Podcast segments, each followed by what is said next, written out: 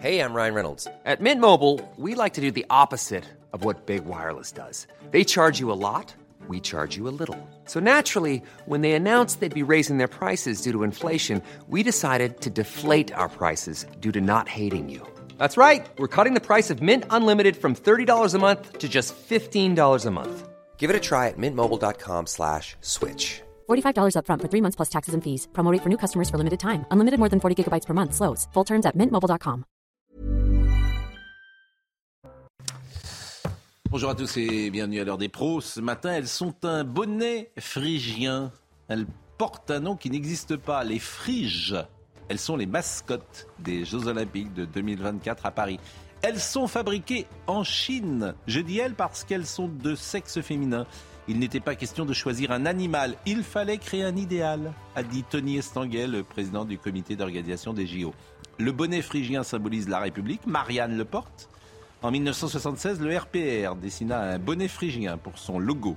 Chacun portera un avis sur ses mascottes. J'ai vu pire. Admettons que ce soit plutôt réussi, à part ce nom étrange, les fridges, qui traduit en anglais signifie le frigo. Mais bon, tout ça n'est pas très important. Soyons positifs. Ah, ça ira, ça ira, ça ira. Les aristocrates à la lanterne et les athlètes au Stade de France. Nous sommes à 619 jours des Jeux Olympiques. Audrey Berthaud, bonjour.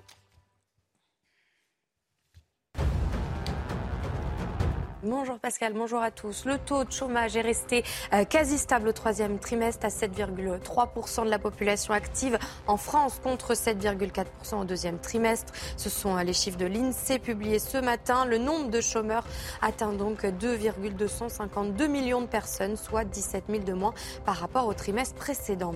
Euh, Nous sommes 8 milliards d'humains sur Terre. Toutes les deux secondes, on compte deux humains de plus. Une hausse qui inquiète à l'heure du réchauffement climatique et du manque de ressources. Et selon les prévisions de l'ONU, ça ne devrait pas s'arrêter là. En 2050, on devrait être 10 milliards. Et puis du sport, l'équipe de France de basket qualifiée pour la Coupe du Monde 2023. Les Bleus se sont imposés hier soir à Pau face à la Bosnie-Herzégovine, 92 à 56. Victor Wembanyama a marqué 19 points, dont 7 en seulement 54 secondes. Les Français sont premiers de leur groupe. Ils affronteront la République tchèque la semaine prochaine. Je salue évidemment euh, Charlotte Dornelas, Joseph Massescaron, notre ami euh, Yann Moix, la Moix Je, Je n'ai rien donné. Hein. Oui, mais si je suis en train de vous l'envoyer, la Moixotec. Ah oui, parce que là, il est temps. Non, non, non, vous inquiétez 9 pas. heures, La Moixotech, ça ne vous préparez pas, là. Euh, non, mais je prends que Vous des livres. improvisez. Non, je prends que des livres que j'ai déjà lus. Oui, bah oui. Et puis vers le mois de juin, j'aurai épuisé mon stock. je- Et, et- et- et puis notre ami euh, Vincent Hervouette, qui est là avec son grand livre. Euh, vous savez que tout fait sens, en fait, dans la vie. Et c'est vrai que les friges, vous, ça doit vous faire réagir. Forcément, parce que ça doit vous faire sourire. En fait, tout fait sens Il y a aujourd'hui. des choses tellement plus graves. Oui, je suis d'accord avec vous, mais tout fait sens. Ah oui, oui, Bien oui. évidemment, Oui, c'était mon prof de philo qui Non, disait c'est tout le fait côté on va prendre un animal, mais un idéal, et on recommence avec les valeurs. Ça va sauver le pays, c'est sûr. Mais vous les, Là, les friges vont nous. vous les aimez, ces petites rassembler. friges? Oui, On va les revoir, d'ailleurs. Est-ce que, est-ce que ça vous voulez que je vous dise c'est-à-dire que tout est vu dans l'institution à l'aune du politiquement correct. Oui, non, mais c'est ça, il y a un côté. C'est la phrase qui va avec, quoi. C'est le côté. euh, On a besoin d'idéal, les, les Jeux Olympiques, c'est les valeurs du sport, ça va tous nous réunir, on va faire Oui. des murs végétaux et tout le monde va se calmer. Formidable. Bon, on bon. En tout cas, euh, bonne chance évidemment à ces Jeux euh, qui sont programmés à partir du 26 euh, juillet. Jusqu'ici, tout va bien, comme on dit. Jusqu'ici, tout va bien.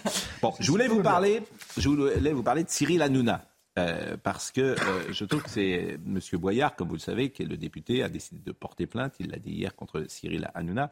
Mais je trouve que, et, et Cyril Hanouna euh, avait euh, déjà répondu, il regrette effectivement les mots euh, qu'il a pu prononcer. Et pour le reste, il a mis en perspective l'incident de l'autre soir. Et c'est intéressant parce que euh, cette séquence montre aussi l'hystérie qui existe aujourd'hui dans la vie politique. Un, et deux, combien les médias sont parfois instrumentalisés, piégés par ceux qui viennent sur un plateau et disent autre chose que ce pourquoi ils sont venus. Bon, M. Boyard, il est venu sur un plateau pour faire un buzz, bien sûr. Il y a réussi, d'ailleurs. Il est venu pour faire un buzz, pour attaquer, en fait, euh, l'actionnaire euh, Vincent Bolloré euh, du groupe Canal. Il est venu également parce que... il est dans une démarche militante, idéologique, où il faut taper sur les patrons, bien évidemment, et taper sur ceux qui créent des emplois. Bon, c'est c'est sa démarche. Bon. Et à ce moment-là, le journaliste parfois est piégé parce que euh, le dit une fois, il le dit deux fois, il le dit trois fois, et puis à un moment, Cyril Hanouna, bah, effectivement, il dit vous n'êtes pas venu pour ça, on est venu pour parler des migrants. Manifestement, les migrants ne l'intéressaient pas. Alors, je voulais qu'on euh, écoute euh, hier Cyril Hanouna qui a répondu et qui a expliqué et il a évidemment raison, combien cette séquence était préméditée euh, par euh, Louis Boyard, qui lui-même avait été chroniqueur de Touche pas à mon poste. Oui. Bon, Oui. à ce moment-là, ça lui posait manifestement moins de problèmes d'être euh, payé par l'actionnaire ou d'être dans un groupe que détenait l'actionnaire qu'il critiquait euh, six mois ou un an plus tard. Écoutez Cyril Hanouna hier. C'est vrai que je suis sanguin, c'est vrai que je peux dire des choses, c'est vrai que euh, voilà, euh, je peux parfois déraper, mais sachez que je suis vrai. Et pour moi, le plus gros reproche que je peux faire à Louis Boyard, je dis, c'est qu'il vous a berné, que lui, il a été faux. Moi, j'étais vrai, lui était faux, parce qu'il avait tout prémédité, et Louis Boyard était venu dans un seul but, faire du buzz, quitter le plateau et s'attaquer à TPMP, s'attaquer au groupe et s'attaquer à notre actionnaire en s'attaquant à moi. C'est ce qu'il a fait. Je vous le dis. Alors moi, bien sûr, je le dis, je regrette les propos injurieux, mais je vous le dis, et c'est bête ce que je vais dire, hein, dans une guerre, ce sont toujours les gentils qui gagnent à la fin. Et pour moi, Louis Boyard est le méchant. Il avait tout prémédité. Bien sûr. Louis Boyard a eu ce qu'il a voulu, il a fait son buzz. Et la LFI, je pense, ils sont plus intelligents que lui, et je pense qu'ils vont venir sur le plateau, que Jean-Luc Mélenchon sait ce qu'on a fait pour lui, ainsi que Raquel Garrido, et je pense qu'ils vont venir. Moi, je suis persuadé qu'effectivement, Cyril a raison, c'est que tout ça, c'est du temps long, que ça infuse parfois, et que chacun comprend, devine et se fait un avis. Et ceux qui ont vu la séquence, c'est sûr que Cyril n'a pas proféré les mots qu'il a dit, puisque lui-même les regrette. Mais euh, chacun comprend que M. Boyard, effectivement, n'est ni sincère, ni, euh, ni venu pour euh, le sujet pour lequel on l'a invité. Donc c'est toujours un temps long. Et la sanction, ce sera peut-être dans, dans les urnes, bien sûr. Deuxième passage que je vous propose, c'est effectivement la politique en sort pas grandi et M. Boyard non plus. Il nous a trahis. Il a trahi son ami avec qui il disait on va faire des darkas quand je serai député.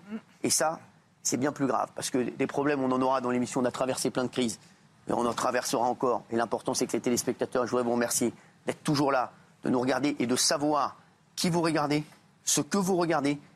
Et vous connaissez notre sincérité dans l'émission. Ça, on ne pourra jamais nous l'enlever, notre sincérité.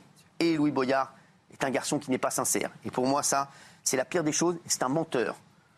Et je vous dis, il, s'est joué de vous, il joué, et le public ne s'est pas trompé d'ailleurs, puisqu'il l'a hué et lui a demandé de sortir. Et il était extrêmement violent sur le plateau. Et Louis Boyard n'en sortira pas grandi de cette affaire. Et sachez que nous aussi, on va prendre des mesures et on va euh, attaquer pour ce qu'il a pu dire, euh, diffamation et toute la diffamation qu'il a eue à notre égard. C'est difficile d'interroger aujourd'hui les gens de la France insoumise. Moi, je l'ai vu plusieurs fois parce que d'abord, tu ne peux pas les interrompre. Ils parlent tout le temps. Ils sont venus avec des éléments de langage. Tu ne peux absolument pas échanger. Moi, je l'ai vu, hein, soit avec M. Katnas, avec Mme Mécari sur ce plateau, etc. Donc, c'est compliqué. Et il y a des éléments de langage qui sortent d'on ne sait où. Tout d'un coup, il y a quatre personnes qui euh, auraient en France autant que euh, 25 millions de gens. Tout ça est évidemment faux. On confond parfois des euh, fortunes industrielles, entrepreneuriales, avec des fortunes personnelles. Tout ça n'a pas de sens, bien évidemment. Euh, et, et- et les comme le monde médiatique ne répond pas précisément là-dessus, Ouais. bah, vous les laissez parfois en roue libre. Imaginez, mon cher Pascal, qu'en 1972, au temps de Chaban-Delmas, on dise Tiens, on fera de la DARCA quand je serai député. Première Mm. chose. Deuxième chose, je pense que Louis Boyard de donner des gages. Parce que toute la journée, on doit lui reprocher aux Insoumis d'avoir été chroniqueur dans le groupe Bolloré. Mm. Et il y a quelque chose que je voudrais dire. Vous savez qu'il y a un petit malin qui s'est amusé à, à publier un livre dans le groupe Editis qui appartient à Bolloré. Un livre dans lequel, évidemment, Vincent Bolloré, est stigmatisé. Et euh, on s'est étonné de ça. Est-ce que vous connaissez une seule entreprise sur Terre dont on aurait, à l'intérieur de laquelle on aurait le droit de, se moquer de son patron sans être au moins invectivé, reçu, euh, peut-être même euh, renvoyé? Ça me semble les bases des bases de la vie entrepreneuriale. Mais quand il s'agit de Vincent Bolloré, c'est toujours insupportable. Alors que Vincent Bolloré, en plus, ne bouge pas. Lui, personnellement, on l'a jamais vu sanctionner personne. C'est pas que je veuille défendre Vincent Bolloré, c'est qu'au bout d'un moment, effectivement, on nous tend des pièges 24 heures sur 24. Et moi, je faisais Balance ton poste l'an dernier. Il était là, Louis Boyard. Et c'est quelqu'un qui ne pense en fait qu'à une seule chose, lui. Lui et relui. Oui, Moi, il y, a- il y a quelque chose que Cyril Hanouna dit, et il a raison, je crois que c'est un point, un point fort, c'est que euh, il est clair, il est clair sur son projet, il est clair sur ce qu'il présente, tout le monde sait ce que ce qu'est ce son émission, tout le monde le sait. Et là, en effet, comme euh, l'a rappelé Yann, euh, il y a de la part de, de Boyard, qui n'est pas fort Boyard, il y a quelque chose qui, euh, qui gêne, qui gêne, c'est-à-dire c'est la stratégie de, de dissimulation et de rupture. Moi, Oui, ce qui, c'est moi, ça, ce qui me frappe le plus, ce qui me frappe le plus, pardon, c'est que la même, c'est que en fait, pour la France insoumise, il n'y a, pas de différence entre être à l'Assemblée nationale ou être à l'émission de Cyril Hanouna. Il n'y en a pas. Ça s'appelle de l'agite Il n'y en a propre. plus. C'est nom. C'est exactement l'agite propre. Et C'est voilà, c'est ce qu'on apprend dans les dans les vieilles dans les vieilles trucs tro- trotskistes. Voilà. Exactement. Donc trotskiste un jour, ce qui a été Mélenchon, trotskiste toujours. Voilà, c'est tout. Ça, c'est exactement la même Non, mais c'est exactement ça. Donc, tu- en fait, il y a une limite pour euh, l'intervieweur ou le journaliste que nous sommes parce qu'il n'y a pas possible d'échanger. Tu ne peux pas, moi j'ai vu avec M. Quatennens sur une autre antenne, tu ne peux pas le couper. Il arrive avec des éléments de langage, il parle, il parle, il parle, il parle. Bon, magnifique. Donc c'est très compliqué. Et, euh, et- moi je m'étonne simplement que l'espace médiatique ne souligne pas ça, mais bon. C'est ainsi. Euh, voilà en tout cas ce qu'on pouvait dire, mais je trouve que cette séquence est révélatrice du moment, bien évidemment. Euh, euh, d'ailleurs, Olivier Truchot, c'est très intéressant, Olivier Truchot, notre confrère de BFM, il a pris la parole précisément pour défendre d'une certaine manière euh, Cyril Hanouna. Il a parlé de M. Boyard. Il a dit en fait l'année dernière, il devait être chroniqueur dans les grandes gueules. Il avait donné son accord, on l'avait mis dans le dossier de presse. Et au dernier moment, mais le jour de la rentrée, au moment de la conférence de presse, il nous a appelé pour nous dire que finalement, il ne viendrait pas en nous disant Je vous plante, les gars. Car il partait comme chroniqueur chez Cyril Hanouna. Honnêtement, en termes de loyauté, on ne peut pas dire que Louis Boyard Alors. soit le mieux placé. Et là, il vient sur le plateau de C8 pour critiquer Bolloré. Il ne l'a pas fait lorsqu'il était payé comme chroniqueur du même Cyril Hanouna. C'est Olivier Tru- Truchot. En fait, tous ces gens-là, c'est ça la différence. Quand on les connaît personnellement, tous ces gens-là, quand on connaît leur vie, quand on connaît comment ils agissent, comment, quand on connaît comment ils se conduisent parfois avec euh, leurs amis, leurs assistants, leur état, on, on voit les choses parfois différemment. Et comme par hasard, c'est toujours la France insoumise et toujours les gens euh, plutôt à l'extrême gauche qui ont un comportement personnel dans la vie qui est contraire aux idées parfois qu'ils viennent défendre sur les plateaux de télévision. Mais vous avez dit quelque chose de très juste, Pascal. Donc, il est venu pour parler des migrants et il en a manifestement Donc, absolument rien à faire. Et moi, je me méfie Non, non. des gens qui avancent le cœur en bandoulière. On m'a parlé d'une célèbre comédienne, c'est l'an dernier, très à gauche, très bon. Dans son immeuble, personne ne peut la voir. Elle est fâchée absolument avec tout le monde. Elle se balade le cœur en bandoulière, je ne dirai pas son nom. C'est une des comédiennes les plus célèbres de Paris. Je vois qui c'est. Euh, vraiment, non. C'est tout le monde est fâché avec elle. C'est pas elle, c'est l'autre. Non, Non, non, je ne vois dirai pas son nom. Je ne dirai pas son nom. Mais euh, j'étais dans un... Mais absolument abominable, parlant mal aux gens. Ah bah, je vois suis vieux c'est. comme tout. C'est vieux comme tout. Bon, Tartuffe Tartuffe Tartuffe. Bah alors Tarte. Bon, le G20, le grand livre. Ah, je me demandais en fait quel était le sujet pour lequel j'étais vraiment invité. Mais vous êtes, mais vous êtes euh, Le G20, tant mieux, ça y est, on a trouvé. le, le G20. Atterrissons. Mais non, mais le G20, le G20. Incroyable. Emmanuel Macron, qu'a-t-il dit Emmanuel Macron? On va l'écouter et vous allez pouvoir euh, réagir et puis vous allez me dire euh, comment vous décryptez la situation entre l'Ukraine et la Russie. Écoutons Emmanuel Macron. Notre entretien me permet de vous faire part cette fois-ci de vive voix de ma volonté de donner une nouvelle impulsion à la reprise de nos coopérations et en effet d'unir nos forces pour répondre tout à la fois aux grands enjeux internationaux. Vous avez euh, évoqué euh, celui du climat pour n'en citer qu'un et sans doute le plus prégnant, mais aussi les crises internationales comme la guerre lancée par la Russie euh, en Ukraine, pour lesquelles le G20 constitue un format approprié.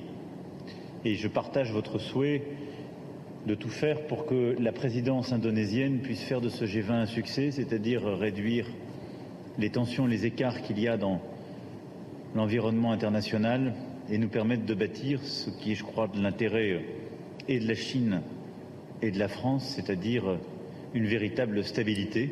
Emmanuel Macron, le monde a besoin d'unir ses forces pour répondre à ces défis, retrouver la paix, agir pour le climat et la biodiversité, faire preuve de la solidarité face aux crises. Il va ou il va rencontrer euh, Xi Jinping, si j'ai bien compris.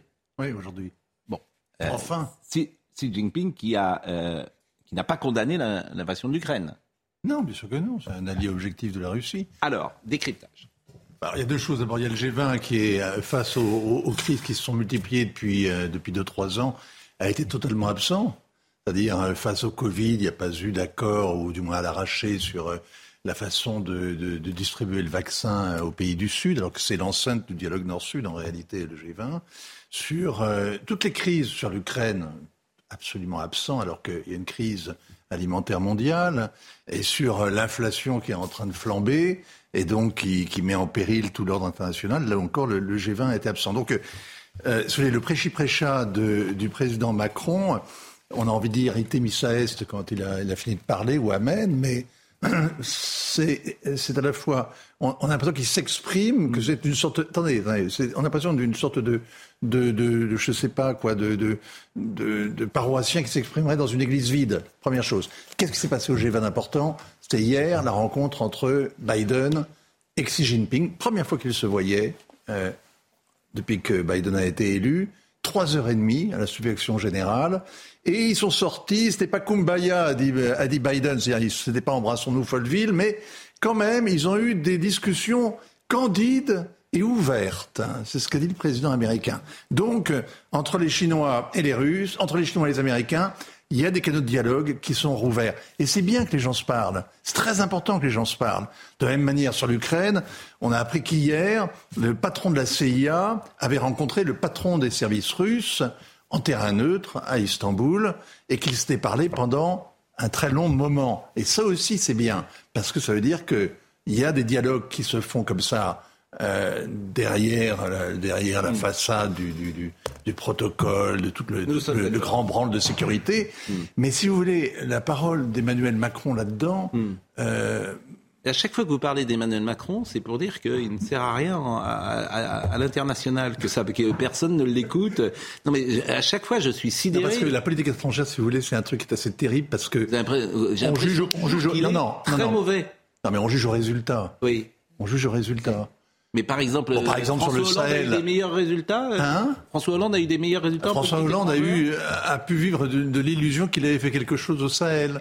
Il avait réussi à rassembler euh, pour un espèce de, Nicolas de manif Sarkozy. Potemkin, de Nicolas manif Sarkozy Potemkin après les attentats du, du- du- Ouais. de novembre, euh, la moitié de la planète pour défiler euh, entre deux cordons de, de- de- Et sans de remonter euh, jusqu'au général de Gaulle, Nicolas Sarkozy avait été plus efficace Ah, à l'international. Sarkozy a obtenu des résultats absolument personne ne peut nier Oui. au moment de la crise financière de 2008 et sur la Géorgie. Et sur la Géorgie. Bon, Il et, Macron, c'est bilan, c'est bilan zéro. Si vous voulez, Macron, il est président de Emmanuel Macron. Emmanuel Macron, président de la République française, était l'un des garants, par exemple, des accords de Minsk, qui ont. dont vous avez vu qu'est-ce qu'ils sont devenus les accords de Minsk en fait Il y a la guerre depuis le mois de Il février. y a quelque chose qu'on m'a dit également quand- qui humilie, paraît-il, beaucoup les Africains. Quand il va en Afrique, il, il reste 24 heures. Et ça humilie les Africains qu'on reste pas 3 jours, 4 jours. C'est vrai ou pas? Pardon. Moi, je pense que euh, Nicolas Sarkozy aussi faisait des visites en coup de vent. Oui. C'était pas la grande caravane du général de Gaulle qui séjournait pendant des humilie, en- semaines. paraît-il, ça humilie vraiment. Oui, il faut prendre du temps. Avec les Africains, il faut prendre un peu de temps. Il faut être un peu déférent. Mais surtout, ce qui a été très très humiliant dans la, la- le grand voyage d'Emmanuel Macron en Afrique, c'est quand il était à la fac de Ouagadougou et que euh, était en chemise, que le président euh, était au, au premier rang et qu'il s'est carrément moqué de lui dans un dialogue avec les étudiants et emporté par euh, par l'enthousiasme et dans la chaleur accablante de l'amphi, il s'est mis à il a envoyé pratiquement le président gérer essayer de réparer la clim. Et ça, si vous voulez, c'est des plaisanteries, ça passe pas. Vous êtes obligé d'une forme de déférence quand vous êtes avec vos pères. J'aime bien, le surtout. dé- bien votre décryptage parce que forcément, nous, on, Ouais, bah oui, nous on regarde le président, on regarde le président français. Oui. En, en truc, mais je peux vous assurer une chose, c'est que euh, il y a que vous, il y a que, il y a qu'à Paris Mm. qu'on va diffuser des extraits d'Emmanuel Macron, parce que ailleurs ça fera même pas une brève. hein. Bon, bah écoutez, il est habillé euh, pour l'hiver, ce qui est bien parce qu'on va avoir froid. Donc, euh, Bah, il n'y a, plus de- a a plus cheval. Bon, Quelle Zéla- ironie, quelle Comment ironie, quelle ironie de Ah non, part. quelle ironie Moi, je vous écoute. Moi, je connais pas la politique internationale. Oh, bah, je la connais pas comme vous, en tout cas. C'est votre euh, bah, spécialité. Non, il y a, Bon. y y Bon. toujours, il y a toujours, un- comme, comme dit Vincent, il y a toujours le, le- le- le discours, c'est-à-dire il y a toujours le, le blabla. C'est-à-dire que Emmanuel On fait la morale à la terre entière. Et voilà. Notre, notre fonction désormais, c'est une sorte de prédicateur républicain, le bolet phrygien enfoncé jusqu'aux narines. Ouais. Et on est en train de dire aux gens, euh, repentez-vous, écoutez-vous. Avec de moins en moins de légitimité à le faire. Et plus personne ne nous Bon. écoute. C'est le problème. C'est Il sera- grave. il, sera toujours, vexant. il sera toujours le lycéen qui répète le spectacle de théâtre de fin d'année. Bon, Il est éternellement sur l'estrade du lycée d'Amiens. Voilà. Voilà. Écoutez, Eh ben. que, que dites-vous Oui, là, vous attendez. Mais oui, mais c'est ça. Mais c'est ça, c'est-à-dire il répète le Ah, Vous spectacle. êtes voilà. Oh, vous Bon, pouvez suivre écoutons. Pierre Deville. Mais non, mais je suis. Attendez, Vous mais vous êtes. suivre un peu, vous êtes Mais vous allez à l'Élysée de temps en temps Hein Vous le rencontrez, le président, de temps en temps Vous allez à l'Élysée Non, mais quand il doit vous voir, il doit être, ça doit être terrible.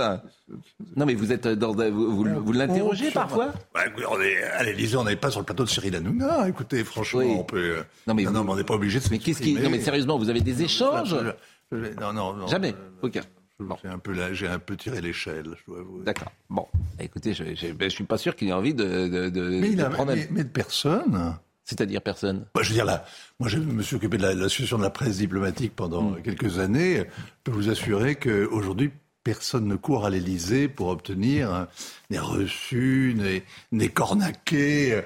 Euh, c'est le temps, c'est le temps, a- c'est le ancien. Vous n'avez pas compris Mais que- c'est fini tout ça. Vous êtes d'un temps Ah révolu. Les journalistes, ça n'existe pas pour Emmanuel Macron, ou peu, en tout cas ceux qui ont posé les questions la veille. Il faut faire, faut Mais- faire, mais en faut faire revanche- un acte de dévotion. Non, non, mais Faut en, un en cierge, revanche, hein. vous n'avez pas compris ce qu'est Emmanuel Macron. Ça y est, il est ailleurs. Mais oui, il pense, mais il bien pense qu'il est à. Obama. Il pense qu'il fera plein de conférences après. Mais il, il oui, parle aux jeunes, à l'écologie, à la biodiversité. La France, c'est plus son truc. Il est déjà ailleurs. Il est, il est, Oui. il est après la n'a jamais été présidentielle. son truc. Donc, euh, comment? Non, ça n'a jamais été son truc. Ah mais, bon si, par, mais si, par exemple. Le, le seul problème, c'est qu'avec l'augmentation du prix de l'essence, ça Oui. va le ramener très très vite sur Terre. C'est- Là, c'est plus. Non, voilà, non, il, est dans la- il est dans, les il est dans le sont demain. dissipés. Non, mais il rencontre des types sympas. Il rencontre par exemple, le, le nouveau Premier ministre britannique avec lesquels il discute de l'immigration Mm. et des, des, des 50 000 migrants qui traversent le, le- la Manche. Avec lui, qui est un, un gars comme lui, qui a fait de la banque, qui, euh, qui parle en anglais, qui porte des Bon, vous avez parlé beaucoup. C'est fini. Je me tais. Fini. Je Oui, m'en parce vais. que Charlotte, on vous entend. euh, Charlotte n'a rien dit. Je m'en vais. Voilà. Mais c'est non, vous- non, gardez votre euh, le grand le, grand cahier. Non, vous pouvez pas partir. Vous êtes, vous êtes parti avec votre écharpe et tout. Bon, écoutez Pierre de Villiers qui était ce matin euh, et sur Emmanuel Macron et sur euh, également euh, notre armée française qui est en difficulté. Les armées françaises sont capables de mener des missions de guerre, mais ne sont pas capables de tenir dans la durée, dans la dureté de la guerre, un combat de haute intensité. Et c'est ça la difficulté. C'est pour cela qu'il faut, à mon avis, passer à la vitesse supérieure. Et euh, on est en économie de guerre. Je, je- je suis d'accord le avec président le président de la République. Mais une économie de guerre nécessite une technostructure de guerre. Et je pense qu'il faut accélérer euh, le vote de la loi de programmation militaire pour passer les commandes aux industriels et que notre, notre plateforme industrielle euh, à vocation euh, militaire pour fabriquer ces équipements démarre le plus vite possible en passant à la vitesse supérieure. Je comprends les difficultés budgétaires de l'État, mais euh, des centaines de milliards pour le quoi qu'il en coûte, pour le plan carburant, des dizaines de milliards, on doit pouvoir trouver l'argent pour protéger la France et les Français. C'est le premier devoir d'un État, protéger ses citoyens. Bon, euh, votre avis Euh, C'est-à-dire que Pierre de Villiers a été le chef d'état-major des armées. Il a été pendant dix ans au sommet de l'État, en réalité, euh, à suivre euh, à- donc un peu d'observation formidable à une époque où l'armée française euh, a mené des opérations de police, en réalité. L'armée française, elle est formatée désormais pour mener des opérations de police en Afrique, euh, dans le Sud, mais pas réellement pour effectivement tenir un front face à, un combat de haute intensité, puisque c'est l'expression la guerre consacrée. Et il le, rem- il le relève et il a Mais, complètement mais est-ce qu'il faut, est-ce qu'il faut imaginer et investir pour imaginer une guerre demain sur le sol français eu- Sachant que la probabilité est quand même faible, j'imagine. C'est une a eu une guerre en France? Vous pensez que la probabilité est faible? Vous avez, vous avez pas remarqué qu'il y a des, vous avez des paras qui, qui, qui patrouillent en ville depuis des années maintenant dans une. On, on- on- on désespère pour en eux d'ailleurs. On dés- Non mais on est le- un des seuls pays au monde. Et contre qui on, ça serait Non mais contre- Pascal, Oui. on est un des seuls pays au monde où quand vous débarquez à l'aéroport ou à la gare du Nord, vous voyez des paras en train de déambuler avec le FAMAS. Bon, en- on va marquer une à la pause. main. Je suis désolé Yann. Euh, Yann, on n'a pas entendu France, Yann. c'est bon. aussi la Nouvelle-Calédonie, c'est aussi plein de choses. Donc, euh, On va laisser parler nos amis. Vous avez beaucoup Ouais. parlé. Mais c'est incroyable. Et Je suis, mais vous m'invitez pour parler Oui, de vrai. choses qui, mais alors, parlez d'autre chose. Je suis d'accord avec vous. J'ai rien dit sur Cyril Hanouna, moi. Et, et- et c'est dommage. Moi, je n'ai rien dit. Je ne parle La que de- pause, à tout de suite. Pourtant, j'aurais pu. Il est 9h27, euh, 9h29 même, et Audrey Berthaud est là.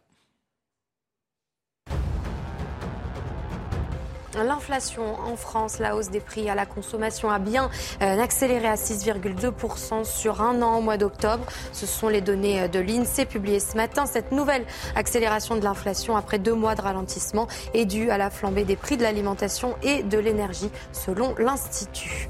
La réforme des retraites, selon le ministre du Travail, le gouvernement compte porter au-delà de 1100 euros la retraite minimum pour une carrière complète. C'est ce qu'a détaillé euh, Olivier Dussopt dans une interview aux échos. Concrètement, il veut la faire passer à 1130 euros contre 953 euros de minimum vieillesse, soit un écart de 177 euros. Et puis la Coupe du Monde se refait une beauté chez son créateur italien. Comme tous les 4 ans, le plus bel objet de la planète football repasse dans la banlieue de Milan pour une visite d'inspection et quelques coups de brosse et de vernis avant de repartir en tournée chez les 32 pays qualifiés. On termine avec notre chapitre euh, politique étrangère. Zelensky qui était à Kherson, vous allez nous dire comment il faut décrypter ça. Euh, bien évidemment, on a le sentiment quand même que c'est une défaite russe. Sans gilet pare-balles, il était accompagné d'un important euh, dispositif de sécurité. Zelensky était à Kherson donc hier, après que cette ville clé du sud de l'Ukraine est tombée aux mains des Ukrainiens suite au retrait des troupes russes. C'était la semaine dernière, près de huit mois huit longs mois. Je ne sais pas si on voit des images d'ailleurs euh, de euh, Zelensky. La ville de Kherson euh, respire à nouveau. Alors que sa venue était gardée secrète d'ailleurs jusqu'au dernier moment. Le président de l'Ukraine a également partagé un moment solennel avec des habitants chantant l'hymne ukrainien, tandis qu'un drapeau jaune et bleu était hissé dans les airs de Kherson. Et puis les militaires étaient accueillis. Vous avez eu ces images assez émouvantes d'ailleurs des Ukrainiens qui accueillaient des soldats ukrainiens. Alors là encore, écoutons Zelensky et vous me décryptez. Voilà ce que symbolise le drapeau russe, la désolation totale. Il n'y a pas d'électricité, pas de moyens de communication. Les occupants ont tout détruit eux-mêmes, volontairement. C'est leur opération spéciale. Avant l'hiver, les occupants russes ont détruit absolument toutes les infrastructures critiques. Absolument toutes les installations importantes de la ville et de la région sont minées. Bon, euh, j'ai lu, euh, j'ai entendu euh, que c'était le début de la fin pour, euh, comment dire, Poutine, mais souvent les gens disent les choses telles qu'ils voudraient qu'elles soient. Oui, parce que la guerre, euh, la guerre, ça dure beaucoup plus longtemps, ça coûte beaucoup plus cher, ça fait beaucoup plus mal. Comment faut décrypter Kherson? La chute de Kherson, la prise de Kherson par la- par l'armée ukrainienne ou les déclarations de Zelensky aujourd'hui, hier? Bon, Zelensky est à sa place, il est normal qu'il aille sur le front et qu'il euh, qu'il cède la victoire. Ce qui était frappant dans ses déclarations hier, c'était le ton en dessous, c'est-à-dire qu'il disait nous sommes prêts à la paix, nous sommes prêts à discuter de la paix sur chaque centimètre carré du pays. C'était au moins de, façade en tout cas, au moment où le G20 se réunit, il montrait qu'il n'était pas jusqu'au boutiste. Ça c'est l'important. Sur la chute de Kherson, c'est évidemment une défaite majeure pour les troupes russes. Cela dit, le front fait 1000 km, les combats continuent au Donbass, ils gardent les trois quarts des territoires qu'ils ont conquis depuis le mois de février, et donc rien n'est joué. Et tous les gens qui observent le Kremlin de loin, en, en envoyant, on sait, on envoie des coups de sonar, puis on a en retour des espèces de bruits de casseroles, euh, comme dans les sous-marins, on ne sait pas exactement ce que ça veut dire. Et donc, euh, il est urgent d'être prudent. Voilà. La guerre du Golfe nous a- nous a donné l'illusion qu'il y aurait d'un côté des guerres qui sont des formalités, on y va, on bombarde pendant trois jours, on rentre, c'est terminé, avec euh, la suprématie américaine, et de l'autre côté des conflits, des petits conflits un peu partout. Or, on se rend compte aujourd'hui que c'était vraiment une illusion optique et que des guerres peuvent redevenir, comme au XXe siècle, des conflits. Par conséquent, quand la guerre redevient un conflit, elle risque évidemment d'embraser des territoires qu'on n'a plus l'habitude de voir à feu à sang, comme, comme l'Europe, et on peut craindre que cette guerre en Ukraine soit une bande-annonce. Rien à rajouter? Rien à rajouter. Euh, J'avais une petite chanson de Jacques Dutronc pour, à vous faire écouter pour introduire euh, le sujet euh, suivant. Je suis sûr peut-être que vous avez une idée sur cette chanson de Jacques Dutronc. Interliguéré. Vous savez, c'est re- relier tous les fils. Qu'est-ce qu'il y a Qu'est-ce qui est interliguéré C'est intelligence, c'est euh, intelligent. Alors, à votre avis, pourquoi j'ai cette chanson? C'est sur la démographie. Bonne réponse. Ah, je pensais que vous alliez prendre Merde in France. Oui, à Merde in France, c'était. Bah oui, c'était. Bon, on est 8 milliards. Bon. Je ne sais pas qui a compté, mais on est 8 milliards. Et euh, c'est quand même très compliqué. Aujourd'hui. Aujourd'hui. Pas hier. Oui, pas hier. Non. Bon. 1800, on était un milliard. Ah non, depuis que Alors- vous avez commencé cette phrase, déjà, il y a, il y a une quinzaine d'êtres humains par pays en plus. Oui, et vous savez combien d'êtres humains euh, il y a eu sur la Terre? Bonne question. Depuis que. Mort plus vivant. Le maximum, vous voulez dire? Bah non, depuis, euh, depuis que Ah, la, la totalité. Com- Il y en a au ciel. Vous savez combien, combien bah, alors, euh, alors, quand on fait commencer l'humanité, euh, le point de départ, ça serait 200 000 ans avant Jésus-Christ, au, euh, au paléolithique moyen, lors de l'apparition de notre espèce, Homo sapiens. Et vous savez combien euh, d'hommes auraient défilé, combien de Joseph Massescaron, de Charlotte Dornelas ont été 140 sur milliards. Terre Vous dites combien? 140 milliards Vous dites combien vous? On est à 8 milliards. C'est- D'abord, c'est- alors c'est très difficile, c'est une estimation, bien sûr. C'était un publié en 95, puis mise à jour en, en 2002. C'est les démographes qui avançaient un chiffre. Combien de- d'êtres humains ont, ont défilé? Combien sont morts? Combien connaissent le grand mystère? C'est énorme. Combien? 80 milliards. 80 milliards. 80 milliards d'hommes qui en tout seraient nés sur notre planète. 80 milliards. Que d'eau, que d'eau.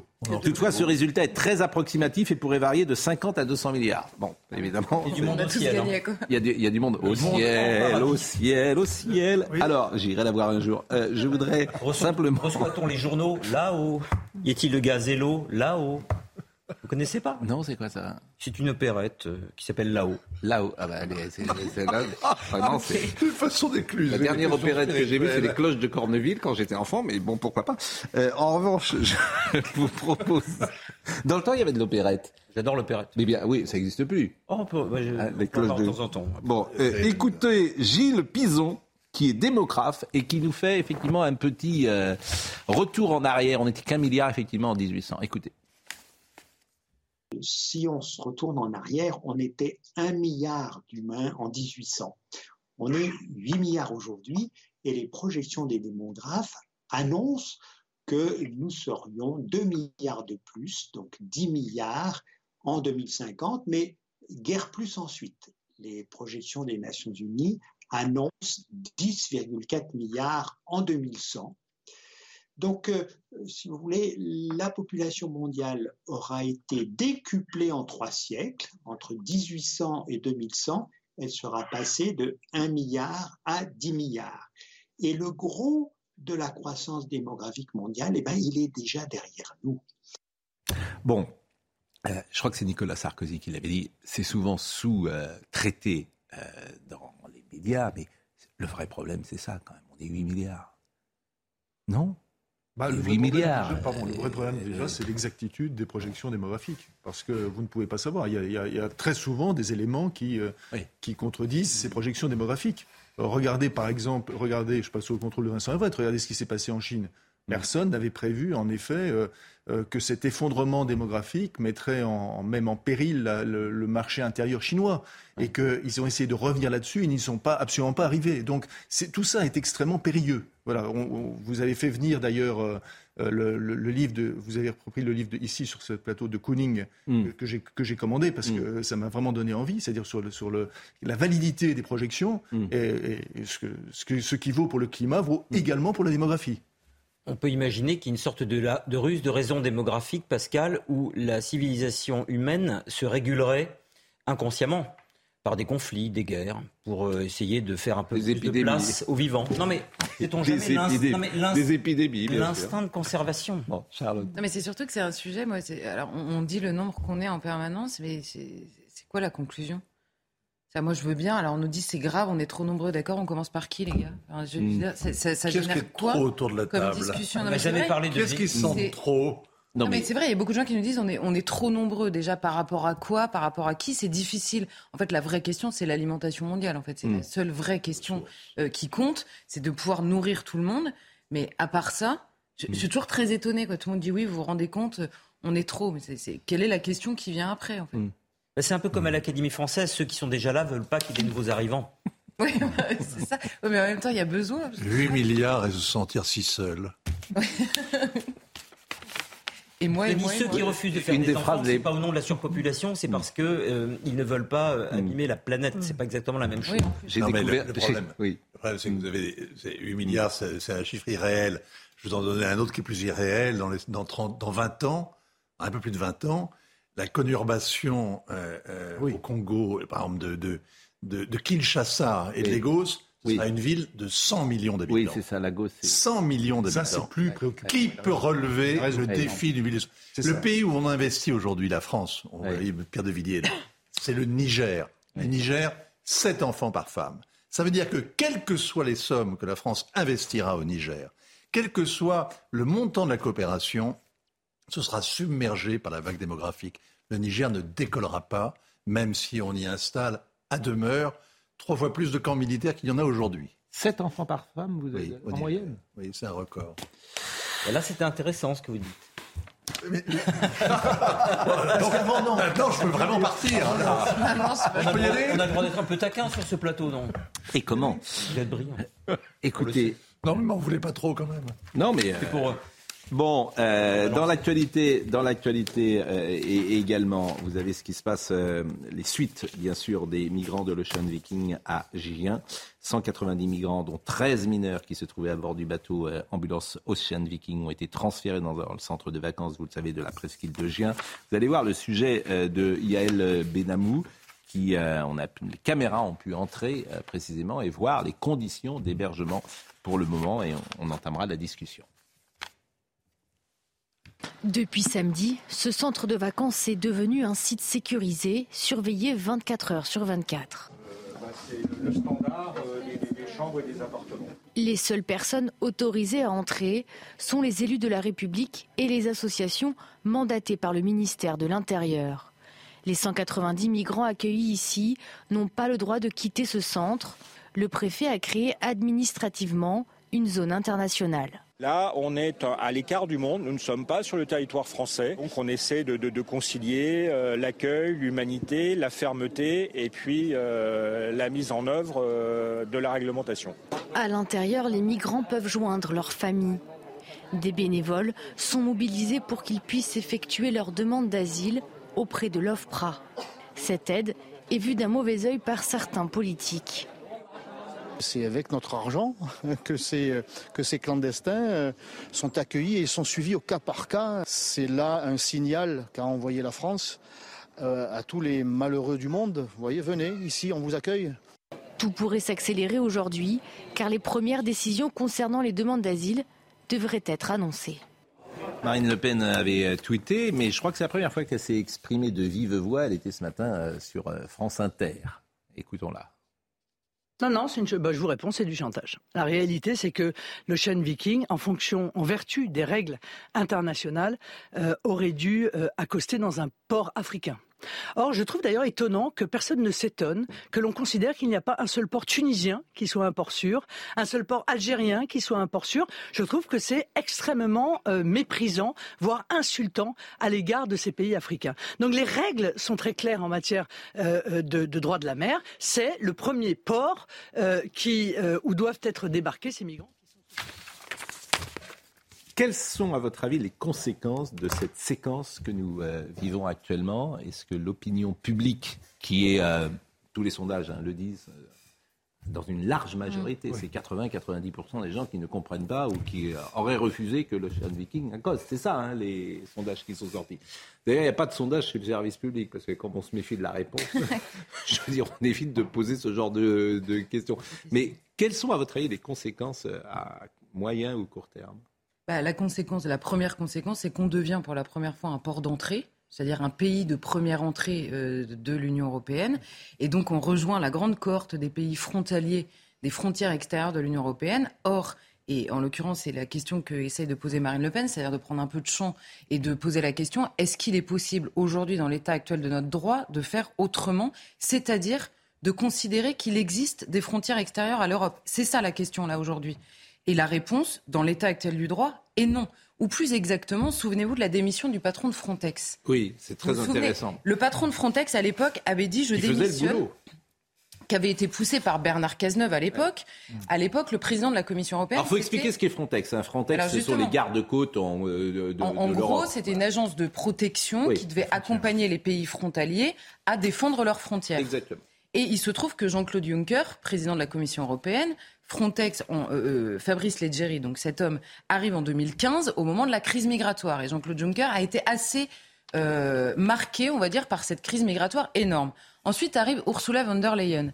Elle, elle donne du champ, beaucoup de champ à la fois aux ONG et à beaucoup de médias qui critiquent Frontex. Pourquoi? Parce que Frontex ne dénonce pas la Grèce quand elle repousse les bateaux vers la Turquie. Et là, Fabrice Leggeri, avant de démissionner, pose une question à la Commission. Qu'est-ce qui prime Le code de frontières Schengen qui oblige les États à prévenir le franchissement illégal de leurs frontières ou la Convention de Genève qui oblige à accueillir à partir du moment où la personne, à partir du moment où vous êtes en contact, même à l'extérieur, hein, vous êtes en contact, à examiner au cas par cas les demandes d'asile des personnes que vous avez. Auquel cas, si l'interdiction du refoulement prime sur tout, il n'y a pas de frontières en Europe. Or, la Commission européenne, il a démissionné le 29 avril 2022. Il n'y a toujours pas de réponse. Aujourd'hui, la Commission européenne n'a pas répondu. C'est la seule question qui vaille aujourd'hui. La seule. Et nous, là, en l'occurrence, Emmanuel Macron accueille ce bateau Joseph et rentre euh, dans ce débat. Ce que dit euh, Charlotte est fondamental parce que euh, lorsqu'on dit il n'y a pas de politique européenne d'immigration, c'est faux. Il y a une politique européenne d'immigration. Il y en a une. Et quand vous entendez Mme Johansson dire que de toute façon, elle l'a dit à l'ONU, elle l'a dit une quantité de fois, euh, elle, est, elle, elle, est dans le sans frontiérisme, c'est-à-dire qu'elle pense que l'État, euh, que, pardon, que l'Europe ne, doit pas se comporter comme une, une forteresse. Voilà, c'est ces mots exactement. Et quand vous voyez ça, et nous avons signé un certain nombre de traités, euh, signé la Convention de Genève, nous avons signé d'autres traités. Nous ne pouvons pas poser cette question de l'immigration sans poser la question, évidemment, de l'Europe. C'est absolument impossible. Et quand on nous amuse avec, il n'y a pas d'autre mot, avec le fait de, créer un, nouveau visa pour, euh, pour euh, les, métiers en tension, c'est normal, parce que c'est le seul domaine dans lequel l'État peut aujourd'hui intervenir, le seul. Pour le reste, il ne peut pas. Et notons juste une petite chose, c'est qu'on on nous explique en permanence. Alors, Madame Colonna a fait des leçons d'humanité à l'Italie. En réalité, elle faisait, elle aurait dû dire, je rappelle, non pas l'Italie à son devoir d'humanité, mais son devoir de soumission. Mm à l'Union européenne et à la politique migratoire de l'Union européenne. Ça aurait été beaucoup plus juste. Parce que l'humanité, on peut en discuter dans le fait d'alimenter les passeurs. La deuxième chose, c'est que soi-disant, ces gens sauvent la démocratie contre le post-fascisme, là, en l'occurrence. Il y a 16 ministres de l'Intérieur européens, 16, c'est-à-dire la majorité, qui se sont rencontrés à Vilnius en 2021, qui ont posé la même question que Fabrice Leggeri à la Commission européenne. Eux non plus n'ont pas de réponse à l'heure où on parle. Est-il possible de protéger nos frontières? Ils n'ont pas de réponse. Quant à Mme Mélanie, juste une seconde, quant à Mme Mélanie, elle a quand même accueilli des migrants. Pourquoi? Parce que si elle n'avait pas accueilli des migrants, il y a un certain nombre de subventions européennes qu'elle n'aurait pas reçues. Euh, et en marge de ce que vous dites, il y a un nouvel accord euh, contre l'immigration illégale a été signé euh, hier entre le Royaume-Uni et la France. Concrètement, le Royaume-Uni va verser 72 millions d'euros à la France en 2022-2023 et la France s'engage, elle, à augmenter de 40% ses forces de sécurité sur les plages d'où partent les migrants. Je vous propose de voir le sujet de Sandra. Comment? Pipo. Pipo. On continue. Bah, parce que c'est 10% de plus, c'est un pourboire ce que donnent les Britanniques. Oui. Et ça règle rien. mais je suis d'accord avec vous, mais tout, tout, ça est bidon de A à Z, bien sûr. Mais, personne ne le dit comme ça, évidemment. C'est des accords qui sont bidons. Pascal, ce qui est très intéressant, euh, c'est de voir que les Britanniques ont quitté l'Union européenne, ont claqué la porte, justement, essentiellement à cause de cette histoire de migrants, parce qu'ils voulaient protéger, leur, reprendre le contrôle de leurs frontières. Et la deuxième chose, c'est qu'ils ne voulaient pas se laisser imposer des lois, euh, se laisser censurer leurs lois par la Cour européenne de justice. Or, en réalité, aujourd'hui, il y, a il y aura cette année 50 000 migrants qui auront réussi à se faufiler en Grande-Bretagne, au Royaume-Uni, en partant de France, qui montre que d'ailleurs le contrôle des frontières, même quand on y met quelques dizaines de millions et quelques brigades de gendarmerie, c'est pas si facile que ça. Hein et on a arrêté 55 groupes de, mafieux, de passeurs. On a, on a arrêté 500 personnes. On a démantelé 50 groupes mafieux de passeurs. Mais bon, euh, ça continue à passer. Hein. voyez le sujet de Sandra Chimbo et je vous fais réagir. Une fois la Manche franchie, c'est ici à Folkestone, au sud-est du Royaume-Uni, que les migrants débarquent. Une petite ville côtière où la population doute des bienfaits de l'accord signé ce lundi entre les gouvernements français et britanniques. Je suis un peu sceptique parce que nous avons eu plusieurs accords dans le passé et qu'ils n'ont pas fonctionné. Je ne sais pas vraiment ce que les Français vont faire. Est-ce qu'ils vont les garder ou est-ce qu'ils vont les envoyer ailleurs Au milieu de tout ça, il y a des gens, des gens qui souffrent et des gens qui sont victimes de la traite d'êtres humains. Ça me brise le cœur quand je vois ça. Le problème dure depuis de nombreuses années et je pense que nous parlerons encore de la même chose dans 20 ans. Tout ce que je peux dire, c'est que le Brexit a causé un énorme problème à cet égard. Nous avons déjà versé de l'argent et rien n'en est vraiment sorti. Je n'ai aucun problème avec les migrants, mais il y a un processus par lequel ils peuvent et doivent passer pour demander un véritable asile. Selon le gouvernement britannique, plus de 40 000 migrants ont traversé la Manche depuis le début de l'année, un chiffre record. L'antenne. Pascal. Oui. Euh, moi, je vais être le seul, évidemment, à pas être d'accord avec ce qu'il dit sur ce plateau. J'ai beaucoup travaillé. Oui, sur vous avez sujet, J'ai fait un film, j'ai fait un livre. Ouais, ouais. Quand Vincent nous dit qu'il y a 50 000 euh, À la fin de l'année. à la fin de l'année, ça représente 0,0008% de la population du Royaume-Uni. Et moi, je suis, je suis exaspéré par une seule chose. C'est qu'on confond l'immigration et les migrants. Les exilés, c'est des gens qui, se- qui donneraient tout pour ne pas avoir à quitter leur pays, qui sont contraints à le faire, et l'immigration. Alors moi, je, veux bien échanger un débat contre l'immigration et faire une immigration par quota, une immigration choisie. Politiquement, ça ne me dérange pas. Mais qu'on ne traite pas de la même façon les migrants et les immigrés. Ne serait-ce que pour y, plus- y voir plus clair en termes d'immigration. Pour avoir rencontré Je, je comprends pas la différence. bah, s'il y a une très grande différence. Euh, un immigré, c'est quelqu'un qui a décidé que la vie serait plus agréable ailleurs. Un migrant, c'est quelqu'un qui, s'il reste dans son pays, risque de mourir. C'est la Non, seule mais différence. Mais non, mais pas du tout. Vous confondez un déménagement confondez et un un exil. réfugié. Mais pas du tout. Vous, non, vous confondez quelqu'un qui est éligible au droit d'asile avec un migrant Je- de manière générale. Non, vous confondez la raison du départ. Vous confondez des gens qui ont que décidé. Vous connaissez la raison du départ de tous ces gens Oh bah, par exemple, pour avoir en- euh, enquêté Moi longtemps. aussi, j'ai mais je sais, mais je sais. Bon, bah, Simplement, voilà. on n'a pas forcément les mêmes conclusions. J'ai mais rencontré d'abord. les mêmes gens. Il y a des profils extrêmement variés. Ah, il y a des profils extrêmement variés, notamment des Afghans qui ont vu euh, leurs parents euh, décapités parce qu'ils enseignaient le piano et les mathématiques à leurs enfants. Donc ils sont obligés de s'en aller parce qu'ils ils sont les victimes d'un islam encore plus rigoriste que celui qu'on euh, stigmatise chez nous toute la journée. Il y a des Érythréens dont on pense qu'ils sont des dangers publics, mais je dirais à ceux qui détestent l'islam qu'ils sont catholiques. Il y a euh, des, énormément de, de, de Syriens. Pour avoir rencontré des Syriens, ils sont tous diplômés en chimie, en physique, en mathématiques. Donc il faut voir aussi. Connaissent les- Victor Hugo sur le bout des. Mais non, mais parce que. C'est ce tout que le vous nous non, dit à non, l'époque. Excusez-nous de Je reçois peu, des quoi. menaces, de, de- des Non, insultes, et- etc. Parce que. En non, mais- temps de Yann, puisqu'il a été sur le, le terrain. hasard, avez fait C'était sur non, le mais terrain, le hasard fait que hein, tout le monde se moque de moi là-dessus depuis deux ans, quatre ans. Le hasard fait que les premiers migrants que j'ai rencontrés à Calais, je venais d'arriver depuis dix minutes, c'est le- ils sont dans mon film. Commencent à me parler de Victor Hugo. Je n'y suis pour rien. Ils sont dans le film et ils citent Victor Hugo et ils viennent d'Afghanistan et ils sont partis. Deux frères sont partis. La famille était décimée. Et vous savez que traverser euh, le désert libique, traverser la Méditerranée, c'est plus difficile que de faire Polytechnique, l'ENA est centrale. C'est quelque chose d'extrêmement éprouvant et on a le droit, intellectuellement, de faire un distinguo, ne serait-ce que pour y voir plus clair tous ensemble entre les exilés qui n'ont pas le choix et les. Bon, Mais bien d'entendre- cette parole. mais- Cool mais d'aller cette-. Mais cette distinction est faite dans le droit français. C'est précisément les gens dont vous parlez sont éligibles au droit d'asile. Pas par les éditorialistes et les journalistes. Bah, en l'occurrence, c'est ce que je suis et je suis en train de faire la distinction. Je Vous ne vous accusez pas personnellement, Charlotte. Bon, alors, le- le- non, mais le- la seule chose qui compte, c'est en l'occurrence dans le droit. Si vous voulez sauver le droit d'asile, il faut précisément toute la journée faire cette distinction. Or, il se On est- trouve que là, parmi d'accord. ces gens, parmi ces gens qui arrivent, l'immense majorité est déboutée du droit d'asile. Donc, les gens dont vous parlez sont une toute petite minorité. Je Pour suis les d'accord avec sauver, ça. Je suis d'accord pour avec les ça. sauver Mais et les accueillir correctement, il faut éloigner Je suis tous les d'accord autres. avec ça parce que, li- euh, parce que On va marquer une pause. l'exil est un moyen de transport.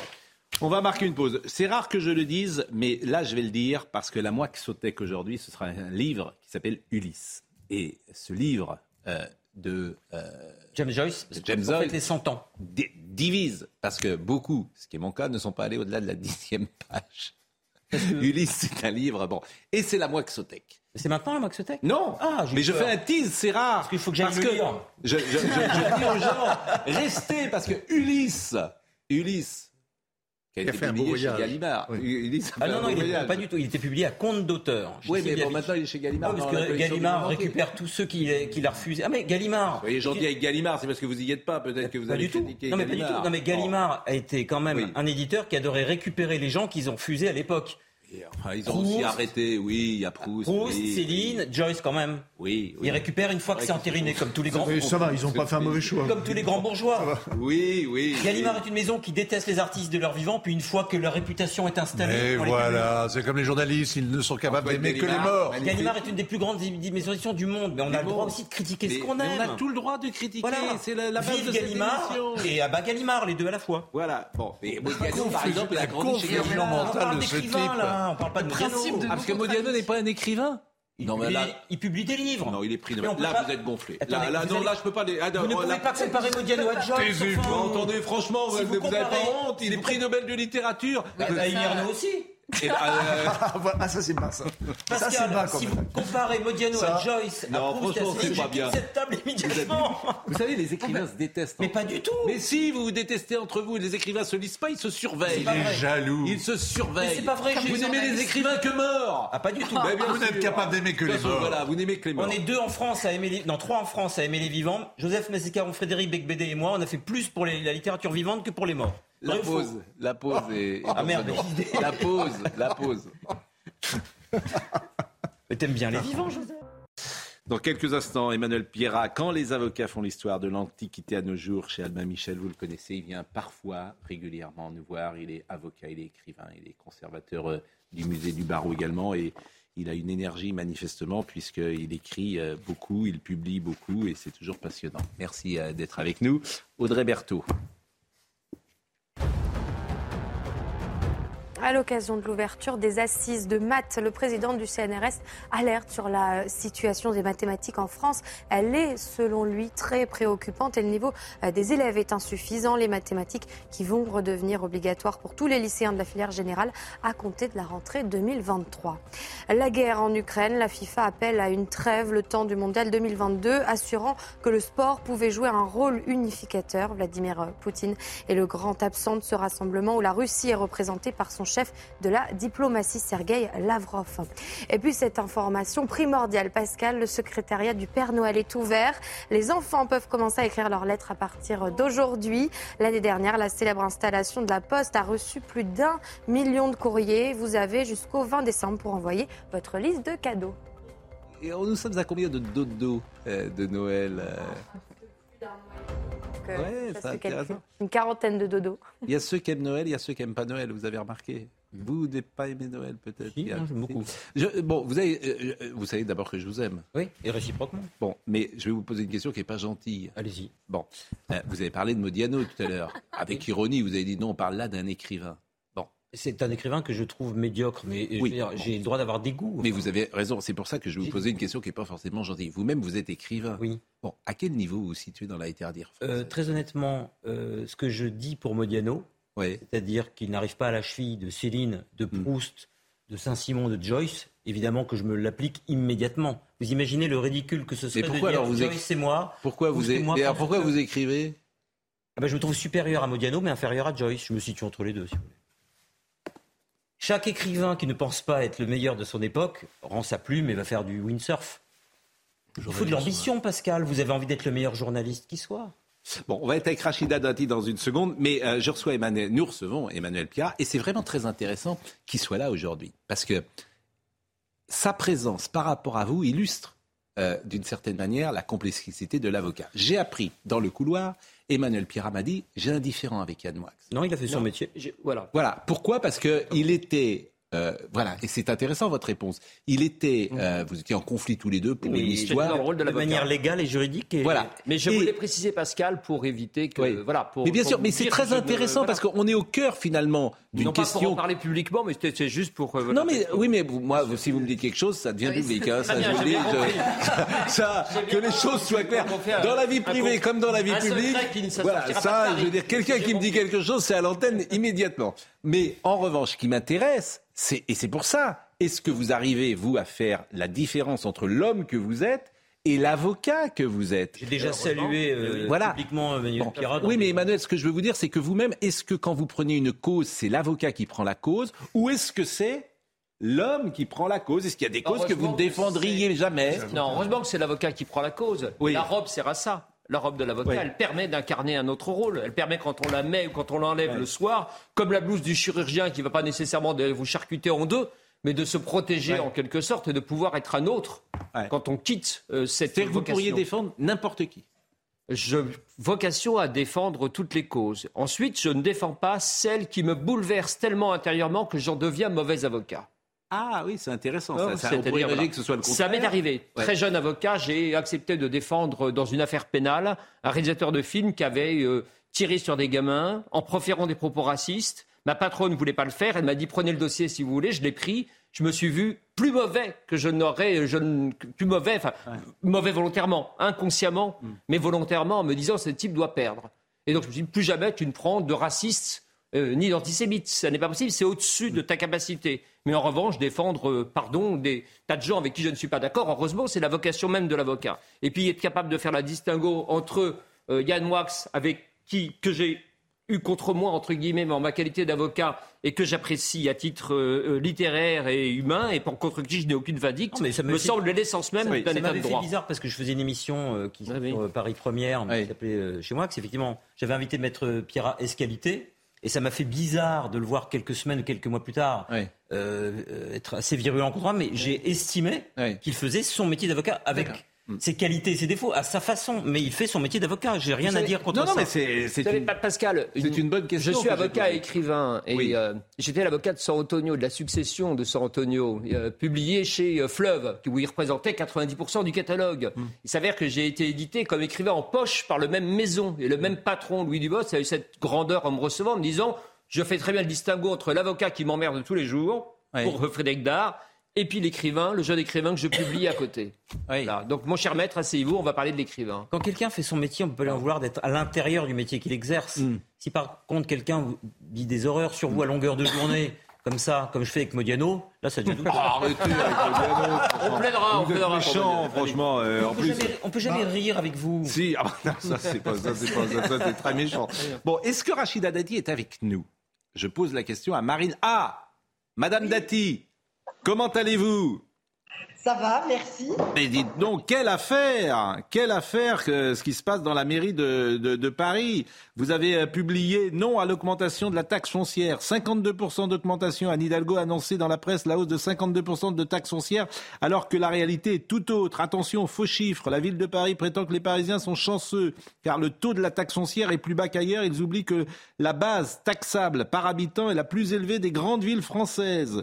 Euh, en réalité, c'est 62% d'augmentation. Et surtout, j'ai l'impression que vous cherchez à ce que Madame Hidalgo ne soit plus, euh, ne dirige plus d'une certaine manière le budget euh, de, de sa ville. Expliquez-nous tout ça. Madame Hidalgo, avec euh, son attelage avec les Verts, à la tête de la mairie de Paris. Elle n'a pas été élue directement, elle a été élue indirectement euh, en raison du mode de scrutin d'une part, mais aussi cette alliance euh, assez, euh, d'ailleurs contre nature, si je puis dire, avec les Verts. Nous, ce que nous dénonçons depuis euh, 2020 et bien avant, et puis pendant d'ailleurs la campagne municipale, on dénonce la fuite en avant budgétaire qui conduit Paris à la faillite. Aujourd'hui, Paris, c'est euh, 9 milliards et demi, pas loin de 10 milliards de budget, c'est autant de dettes, c'est 10 milliards de dettes. Donc nous, nous dénonçons non seulement cette gestion calamiteuse, et vous savez, la dette, elle était d'un milliard en 2001, elle est de 10 milliards euh, avec, euh, avec Madame Hidalgo. Et à l'époque, il n'y avait pas ni le Covid, ni euh, la crise énergétique, ni l'inflation. Donc c'est trop facile de mettre sur le dos des autres, comme elle fait toujours quand il y a une difficulté à Paris. Elle n'est responsable de rien. Donc si on est responsable de rien, on ne se présente pas devant les électeurs. Et d'ailleurs, la manière dont elle s'est présentée devant les électeurs en disant je n'augmenterai pas les impôts, comme d'ailleurs elle avait dit je ne me présenterai pas à l'élection présidentielle, juste élisez-moi, elle a trahi tout toutes ces paroles. Et d'ailleurs, c'est ce qui euh, enfin, décrédibilise et affaiblit la parole publique. Aujourd'hui, nous dénonçons la gestion calamiteuse que nous avions déjà dénoncée au moment du débat budgétaire et de l'adoption du budget en décembre 2021, parce que ce que je veux vous dire et qu'il faut que vous, téléspectateurs, comprennent, c'est que le budget 2022 était déjà non sincère. Nous avons adopté un budget en 2020, pour 2022 avec des recettes avec des recettes fictives, puisqu'aujourd'hui, nous ne pouvons pas exécuter le budget de 2022. Il manque Il manque des recettes pour pouvoir le boucler. Et là, le budget 2023, on n'arrive pas à le boucler également. D'ailleurs, il y a des désaccords entre eux. D'abord. Bon, recette fictive, je ne sais pas ce que ça veut dire, mais est-ce que vous diriez... Bah, par exemple, bah, par exemple, ils ont surestimé euh, des recettes liées à la taxe de séjour dans les hôtels, Hmm. ils ont surestimé euh, le, le stationnement et euh, tout ce qui va avec les prix de stationnement, ils ont surestimé ces recettes. Est-ce que vous diriez qu'il y a un problème de personnalité, selon vous, avec Anne Hidalgo? Pardon, je pas entendu. Est-ce que vous diriez qu'il y a un problème de personnalité avec Anne Hidalgo? Ce matin, quand j'ai fait un rappel au règlement en dénonçant euh, cette dérive budgétaire, cette gestion calamiteuse, cette faillite de Paris, bah, ça la faisait sourire et rire, regarder les images. Moi, je, ça m'a choqué. Je dis voilà, euh, bah, elle, a, elle a chanté pendant toute la campagne. Bah, Aujourd'hui, elle veut faire danser les Parisiens. Mais c'est pas drôle. Mhm. C'est pas drôle. Madame Dati, été- Madame Dati, euh, Charlotte Dornelas trouve qu'on voit trop le drapeau européen et pas assez le drapeau français derrière vous. Vous pouvez décaler un peu, merci. Bravo. Bon, en tout cas, ce qui est, euh, vous, vous remettez, vous remettez en cause, vous remettez en cause euh, d'une certaine manière le mode de scrutin et le mode de scrutin. Bon, c'est vrai qu'elle n'a pas été élue, mais bon, c'est le mode de scrutin. Évidemment qu'il y a quelque chose d'antidémocratique, mais on sait bien que ça avait été charcuté d'ailleurs euh, à, à l'époque pour ne pas permettre. Alors, je ne sais plus si c'était le grand chelem de Jacques Chirac à l'époque ou pas, mais le mode de scrutin est étrange à Paris, il est étrange à Lyon aussi, il est étrange Et à Marseille. Marseille. Et à Marseille. Bon, pas le, le mais maire bien qui sûr. en mais- place n'a pas été le maire oui. Enfin, bon, mais ça, bon, c'est le mode de scrutin, euh, Rachida Dati.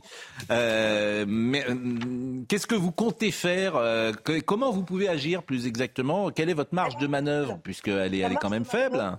D'abord, non, alors, vous avez raison. euh, même, euh, nous sommes le premier groupe politique à Paris, en nombre d'élus. Donc, c'est assez inédit que la droite a un groupe uni avec les centristes, ça va bien au-delà des républicains. Nous sommes 55 élus aujourd'hui au Conseil de Paris. Nous sommes le premier groupe politique. Nous avons pu mettre fin à une pratique totalement illégale qui avait été tolérée permise par le gouvernement Hollande, qui est la pratique des loyers capitalisés. C'est la seule ville de France à faire ça. Ça consiste en quoi? Ça consiste à demander aux bailleurs sociaux des avances de loyer sur une soixantaine d'années.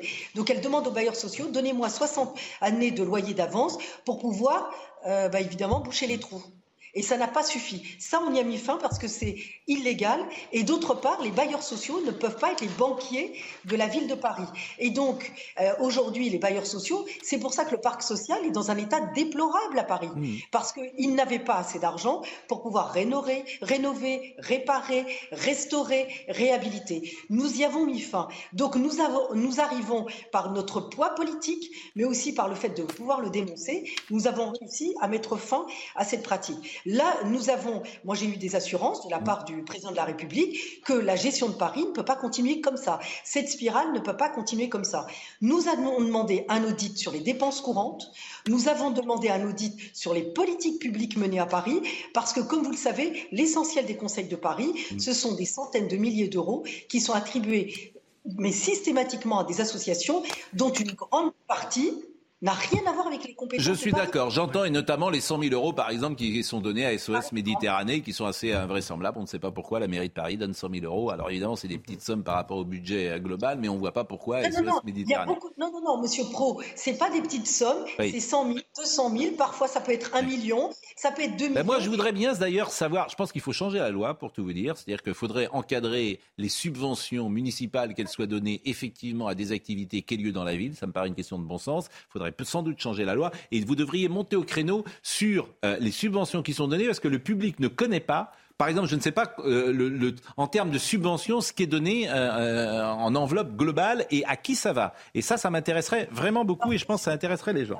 Monsieur, monsieur Pro, pour le, Court. un point, non, très court. Oui. C'est 300 millions d'euros de subventions versées par an à des associations dont on n'a pas les bilans, dont on n'a pas l'objet social, dont on n'a pas le. Eh ben, détail- dites-le, dites-le et communiquez et effectivement, dites-le parce que moi, je trouve ça intéressant. loin, puisque ça va plus loin, parce que vous avez beaucoup d'élus qui sont mis en cause sur, soi-disant, des prises illégales d'intérêt ou des conflits d'intérêts ou des trafics d'influence. Il faut savoir que beaucoup de présidents d'associations, ce sont des candidats de Madame Hidalgo qui ont été battus à des élections. Et elle recase. Merci euh, Rachida, je vous dis court et l'association. oui. Non, mais c'est important merci. de le dire. Merci, vraiment, je suis obligé de vous interrompre parce que je sais que si je ne le fais pas, vous vous interromprez pas toute seule. Mais en revanche, on ne voit plus le drapeau français. Et merci à vous. Et euh, quand on se balade dans Paris, le 7e arrondissement dont vous êtes le maire est un des arrondissements les plus propres. Donc c'est déjà une bonne chose, ce qui n'est pas le cas de tous les arrondissements de Paris. Merci Rachida Dati. Euh, je vous fais écouter quand même euh, Anne Hidalgo qui a pris la parole ce matin pour le juste équilibre.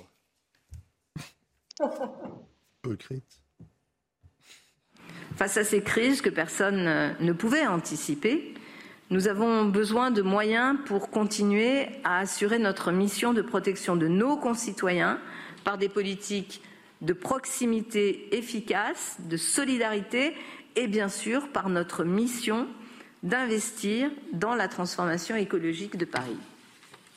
La réponse du gouvernement a été d'augmenter la péréquation et de réduire encore les dotations de notre ville. Bon. C'est faux. Elle a été, euh, sa gestion a été épinglée pour, euh, par euh, la Cour des comptes un certain nombre de fois. Je, je, rajoute juste que pour Mme Dati, c'est la première fois à droite qu'un candidat qui a, qui, qui a, été à l'élection municipale ne fait pas un petit tour et puis s'en va. Ce gain est parti. Nathalie Kosciusko-Morizet est partie. Elle, elle reste. Elle reste et elle est au mollet de Mme Hidalgo. Quand les avocats font l'histoire de l'Antiquité, euh, de l'Antiquité à nos jours avec Emmanuel euh, Pierrat, euh, c'est souvent les mêmes questions d'ailleurs qu'on vous pose le soir dans les dîners. Est-ce qu'un avocat pourrait défendre n'importe qui, etc. Est-ce que tout le monde a le droit d'être défendu? Chaque personne, qu'elle soit innocente ou qu'elle ait commis les pires des horreurs, a le droit d'être défendue par un avocat. Ce principe très important semble pourtant de moins en moins compris par nos concitoyens. Vous trouvez? Oui, bien sûr. Ça fait 30 ans que j'ai prêté serment et j'entends des choses qu'on n'entendait pas il y a une trentaine d'années ou une vingtaine d'années. Des gens qui disent qu'il ne devrait pas être défendu, on devrait directement on a le condamner. On entendu euh, ça. Non, non, de façon... À mort, à mort, euh, je veux dire, les gens, Badinter racontent que... Non, à mort montant, à mort buffet. Peut-être peut que ça s'est répandu aussi dans une euh, sphère de la population qui pourtant avait, euh, on va dire, suivi un minimum d'éducation civique, un bagage sur l'état de droit et qui aujourd'hui euh, voudrait, au motif que la justice est lente, etc., qu'on qu'on s'en passe et qu'on qu'on juge. Et puis, voilà, il y, a une grande incompréhension. Vous trouvez Je la trouve vraiment grandissante, pardonnez-moi. C'est-à-dire qu'il y a deux solutions. Soit on, on dit qu'avant on ne les entendait pas parce que les réseaux sociaux... Bien sûr, les réseaux sociaux leur donnent une ampleur inédite. Et qu'effectivement, on entend ce qu'on n'entendait peut-être pas il y a 30 ou 40 ans. Parce que quelles seraient les raisons pour lesquelles ça aurait changé? Non, je ne sais pas, mais peut-être parce que des avocats aussi ont décidé de ne défendre qu'un seul type de cause et, euh, et ont décidé d'être avocats, on va dire, euh, au service d'une cause politique, d'un courant.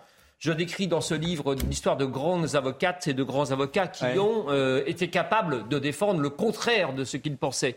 Berrier au XIXe siècle, dont le nom Ah est oui. toujours porté par une des plus grands concours d'éloquence, était un monarchiste convaincu qui a pris, Berrier. qui a pris voilà, merci Joseph, qui Ah a oui. pris soin toute sa vie de Quel défendre que des républicains et des bonapartistes. Ouais. Pour ne pas avoir ces sentiments qui prenaient le dessus, éventuellement Seul député plaidoirie. royaliste- seul député royaliste à Tout la en Chambre. étant député royaliste à la Des Chambre. Bouches-du-Rhône. Et avocat en Ouais. permanence de gens qui avaient commis des attentats contre Absolument. la Restauration, qui ensuite voulaient absolument l'instauration de la République ou, euh, ou le maintien de l'Empire au détriment de, de- de la royauté. Voilà un grand avocat. Il y a comme ça de très nombreux avocats. Il n'y a que très récemment que des avocats s'engagent dans une seule et unique cause et trouvent infâme, pardonnez-moi, de défendre l'indéfendable ou ce qui est contraire. Des avocats Bien sûr. tautologiques. Bien sûr, évidemment. Et cela, peut-être, effectivement, prête le flanc à. Ils ont le droit d'exercer comme cela, hein, ne nous trompons pas. Mais ils prêtent peut-être le flanc ensuite à des attaques directes vous contre la personne de l'avocat, qui est vous identifié. À qui vous pensez pour que le public Oh, je pense à un certain nombre de noms, rassurez-vous, mais je ne vais pas les livrer, je n'ai pas l'intention de. Mon oui, fraternité est une haine bienveillante dont j'ai déjà souffert. Est-ce qu'on peut dire que Maître Isorni a été, euh, et ça a été facile pour lui de défendre Pétain ou pas? Je pense que c'était plus facile pour Jacques Isorni, qui était un homme d'extrême droite. Mais par ailleurs, Jacques Isorni a été un nuance avocat aussi. Et il a défendu des causes qui n'avaient aucun rapport avec des causes politiques. Il a défendu d'un côté Bastien Thierry dans l'attentat du Petit Clamart, euh, évidemment le maréchal Pétain, mais il a défendu par exemple Pierre, euh, Pierre Bourret, euh, pas Bourret, pardonnez-moi, Pierre Bouchet, assassin à La Rochelle en 1969 dans une affaire euh, crapuleuse criminelle, juste parce qu'il trouvait que ce type était innocent et qu'il fallait le sortir de là après 17 aveux qu'il avait euh, délivrés au commissariat pour que sa fiancée ne soit pas euh, renvoyée aux assises à sa place. Donc cette affaire, elle arrive à un avocat d'une grande portée politique qui d'un seul coup se prend d'intérêt pour une défense qui n'a rien à voir avec ses engagements politiques. Donc ça, c'est un avocat. Euh, Jacques Vergès est un grand avocat, Maurice Garçon est un grand avocat, Alberno, euh, Maître Maître Varro, évidemment, bien Oui, sûr. quoi, vous dites- Quelles que soient leurs orientations politiques. Oui, alors vous dites Maître un- Keichmann. Maître Non, bien sûr. Ça, c'est intéressant ce que vous dites. Euh, Verdez est un Verdez. Euh, Vergès est un grand avocat. Qui il sert? Il sert son client ou il sert lui? Moi, j'ai parfois l'impression que des avocats servent d'abord leur propre cause plus que le client. Ça vous ennuie pas qu'on fasse une émission de télé euh, Bah, si vous, fait. le dites, vous le dites, Non, si ça vous ennuie pas. Non. mais je peux vous apporter un café, etc. C'est-à-dire que quand vous ne parlez pas, ça vous intéresse pas, quoi, au fond. Au contraire, au Je veux dire, contraire. je, je- je vous Mais assure, je, je suis en fait, je suis sidéré. J'ai l'impression d'être. d'être- Parfois, j'ai l'impression d'être avec des gens de CM2. Non, c'est parce qu'on se sent à l'aise dans votre émission. Mais écoutez, Monsieur Pierre, Mais justement, soyez mais poli. mais justement, disait. ce qu'il disait nous intéresse Eh ben, vous en parlerez après. La question Monsieur suivante. Pierre. La question que je pose est intéressante. Bien sûr. J'ai parfois l'impression. Parfois, je me dis, ah, j'aimerais pas être défendu par lui parce que lui, il pense à lui. Mmh. Je pense à un qui est comme ça, d'ailleurs, je ne vais pas citer non plus son nom, mais qui est en place aujourd'hui, à un bon niveau même. Et, euh, et je crois même qu'il n'est plus avocat. Mais euh, bon, mais je me dis, bon, il sert lui, Non, mais- parfois, mais j'aimerais pas forcément l'avoir comme Jacques- avocat. il, y a, il y a trois Jacques Vergès. Il y a Jacques Vergès qui débute, le jeune avocat, anticolonialiste que vous voudrez, qui défend le FLN et qui défend vraiment. Qui est un avocat, qui s'inscrira ensuite au barreau d'Alger lors de l'indépendance, hein, euh, avant de s'apercevoir que c'est compliqué de se faire une vraie clientèle dans la République socialiste et démocratique algérienne. Il revient au barreau de Paris, il a ce moment, on connaît, de, de- on va dire, de fuite ou en tout cas d'escapade. C'est pas où il est. Euh, on sait à peu près euh, qu'il était chez les Khmers rouges. Hmm. Et dans son bureau, quand j'allais le voir, il y avait trois portraits de lui avec d'autres personnalités. Il Vergès et Mao Tse-tung, Vergès et Pol Pot, et Vergès et Marlon Brando. Ce qui, moi, me faisait toujours. euh, Il lui manque le Kim sourire. Il-sung, hein. Parce qu'il avait défendu euh, Cheyenne Brando, la fille de Marlon Hmm. Brando, à papaïté devant la cour d'assises, puisqu'elle avait tué, tué et tiré sur son petit ami. Euh, mais évidemment qu'il était chez, chez les Khmers rouges. Mais quand il revient ensuite, il se prend à ce jeu particulier qui est la défense de rupture. C'est-à-dire l'idée selon laquelle on va faire le procès du tribunal parce qu'on est dans un camp politique qui ne reconnaît pas la légitimité de. Il le fait, du, du tribunal et de l'institution. Il le fait il en le accord avec ses clients. client ou pas? Il le fait en grande partie en accord avec ses clients. Ah oui? La différence, c'est qu'à la fin, il finissait par me dire, lorsque nous déjeunions ensemble les dernières années, il me dit, tu vois, ça sert à rien de t'énerver, dis à tes clients d'avouer tout de suite. Regarde, moi j'ai dit à mes clients, ils auraient pu avouer tout de suite pour le FLN, les attentats. L'histoire leur a donné raison, puisqu'ils ont eu l'indépendance de l'Algérie. Gisèle Halimi, pourquoi elle s'est énervée à, pas, à, à défendre cette dame qui a eu raison finalement deux ans plus tard grâce à la loi euh, Simone Veil sur l'avortement, etc. Elle me dit, donc ça sert à rien de plaider, il faut leur demander d'avouer, et puis on, y aura, on aura raison avec l'histoire. Je disais peut-être, Jacques, que moi j'ai des clients qui ont besoin d'être défendus quand j'en suis pas encore là. Mais ça, c'était un jeu. Évidemment. Mais la défense de rupture, il l'a faite. cette- Ce procès très particulier, très incompris. Je suis d'accord avec vous, mais bon, En, accord souvent avec ses clients. Je sais pas si vous. Non, mais je, juste Charlotte po- poser une question, parce que ça, ça m'intrigue un peu. Vous dites, euh, quelle est le- le- la place chez l'avocat pour la vérité, en fait, dans le procès? Puisque la question, c'est est-ce que l'aveu. Vous dites vous-même, j'ai des, clients. Vous dites que Ah oui. Vergès, voilà, ça y est, je l'ai. Vous dites que Vergès vous dit, moi je disais à mes clients d'avouer tout de suite. Et vous dites vous après, moi j'ai peut-être des clients qui ont besoin d'être dit a défendus. posteriori, il dit a posteriori, il aurait fallu, bien sûr. Mais vous, vous, vous, vous opposez à l'aveu la Bien sûr. défense. Évidemment.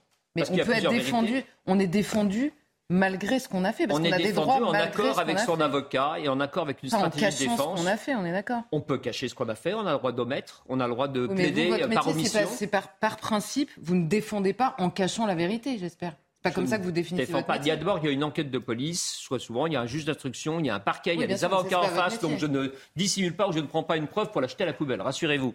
Ce que je fais, c'est présenter euh, une histoire sous un jour que l'on n'a pas regardé euh, comme telle. C'est présenter Bon. des arguments en droit et présenter une vie de quelqu'un êtes- avec des causes, des explications, Il y a- avec. Il y a euh, quand même voilà. une chose importante qui est à dire, c'est que. euh, L'avocat, c'est celui qui, pardon, advocatum, c'est prendre la parole pour, Oui. parler pour. Oui, mais c'est-à-dire, c'est-à-dire quelqu'un a tué et il faut expliquer qui est la personne, dans quel contexte Bien c'est sûr. arrivé, Non, mais- quel a et été dans quelle mesure elle a fait ce geste, etc. Emmanuel, Et il y a- après, il y a une pas très grande- de cacher le fait qu'il y a un mort. Mais non. J'imagine il y a pas. plusieurs euh, types d'avocats, mais il y en a surtout, il y a deux grandes euh, familles.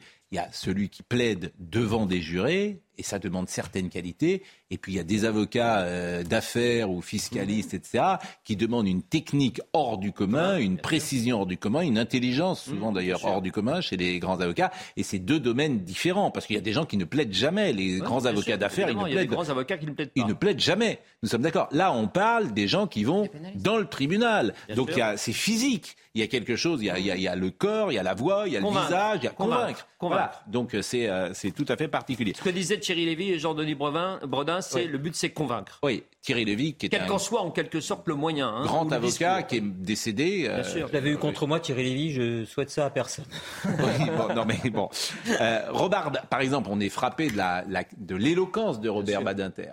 Euh, vous en parlez dans le livre, mais sa qualité oratoire, euh, je dirais, Il est habité. Il est habité. exceptionnel Quand il quand dit cette chose exceptionnelle à un jury Oui. d'assises lors des dernières années où la peine de mort est encore Oui. prononcée, appliquée, qu'il dit Je vous demande de ne pas couper un homme en deux. Oui. Là, que- quel juré peut ensuite voter la peine de mort quand il dit ça après avoir raconté la vie de cet homme et ce Ouais. qui s'est passé? De Patrick Henry. Ne pas, pas couper un homme en deux. Je vous Et, demande de et il pas couper un homme en euh, deux. euh, un- une observation extraordinaire, c'est-à-dire que quand le jury à trois de Patrick Henry Mhm. est revenu, le jury a regardé Patrick Henry. Les jurés ont regardé Patrick Henry. Et il s'est dit, nous avons gagné, c'est-à-dire qu'il échappera à la mort, parce que cinq ans ou six ans auparavant, lors du procès Buffet Bontemps, les jurés étaient rentrés et regardé. n'avaient pas regardé. Bontemps et bon, c'est extraordinaire, je trouve, comme euh, anecdote. Et moi, souvent, je parle avec euh, Noémie Schulz parce que chroniqueur judiciaire, elle, elle, elle, elle est présente. Nous, on n'y est jamais.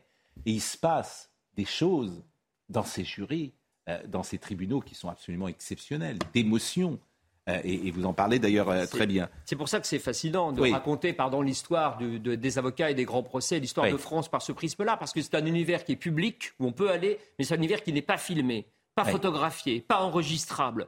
C'est un des grands mystères. Et c'est sans doute mieux, comme, d'ailleurs. euh, voilà, comme C'est le sans doute mieux parce que ça changerait Bien tout. sûr, ça changerait tout. C'est-à-dire que les gens ne parleraient plus pareil et euh, ne seraient plus pareils si la télévision euh, était euh, présente. Question est-ce qu'il y a moins d'avocats aujourd'hui qui jouent un rôle dans le fonctionnement de la République, même dans les parlementaires élus, par rapport à des époques précédentes Est-ce que. Oui, oui, oui. Voilà. Maintenant, il y a, on Est-ce appelle la Troisième République Est-ce la qu'on y a République. perdu? Est-ce qu'on y a perdu?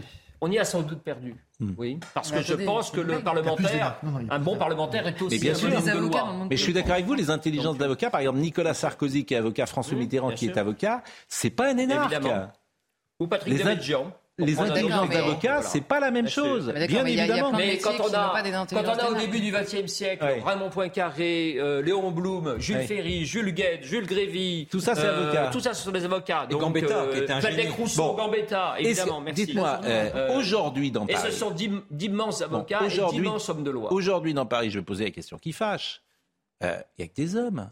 Quelle est la, grande, quelle est, euh, la femme aujourd'hui Non, mais quand je dis n'y que des la hommes, semaine dernière. et je suis d'accord avec vous, mais quelle est la femme, quelle est la meilleure avocate de Paris? J'entends Jacqueline Lafont. Souvent, les, Ah oui. les, les avocats entre eux, Immense pénaliste. bonne les, avocats- oui. les avocats entre eux sont très durs sur les femmes. Bien Je sûr. suis frappé de ça. Mais elles Quand sont je parle avec eux, au barreau. oui, mais ils sont très durs. Je raconte leur histoire euh, parce que leur arrivée au barreau, elle date d'il y a à peine un siècle, et c'est très important. Euh, que me dit Marine Lançon Je ne l'entends pas. Oui. Jacqueline Lafont, Françoise Cotta, Oui. grande pénaliste, Isabelle Coutempère, qui Oui. défend contre vents et marées tous les dossiers Ah. les plus incroyables, dans Charlie Hebdo, dans les terroristes, etc., qui a été l'associée de Jacques Vergès. Euh, toutes ces femmes sont là. Vous invitez régulièrement mais Sophie Obadia, la- excellente pénaliste. Je trouve qu'elles n'ont pas la place forcément Parce qu'elles sont plus discrètes que les hommes. J'ai l'impression qu'elles n'ont pas la place qu'elles méritent. Non, elles n'ont sans doute pas la place qu'elles C'est méritent. ça que je veux bien dire. sûr. Elles je sont numériquement majoritaires, elles ne sont pas encore Je euh, euh, c'est aussi visibles. Je trouve que c'est un univers un peu macho. Évidemment. Euh, oui, mais plus par exemple que dans notre métier à nous, Mais que chez les journalistes. Cher trouve. Pascal Pro, je Oui. raconte très longuement dans, cette, dans ce livre l'arrivée des premières avocates. C'est Oui. Jeanne Chauvin qui, au début du siècle, fait un procès à l'ordre des avocats parce que Oui. c'est la première femme docteur en droit et qu'on lui refuse l'entrée au barreau. Elle attaque l'ordre des avocats de Paris, qui dit, et elle dit qu'il n'y a pas de discrimination possible puisqu'il n'y a aucun texte qui dit que l'avocat doit être un homme et ne peut pas être une femme. Et avant même qu'elle ne gagne, l'ordre des avocats s'incline et accepte sa nomination, enfin son intégration. Mais il faudra des années pour qu'elle soit 10, 20 c'est et qu'on leur accorde de plaider des sûr. assises, Les des affaires criminelles qui ne soient pas des affaires de femmes. Au début, on les cantonne, on leur dit vous allez plaider très bien, mais des infanticides.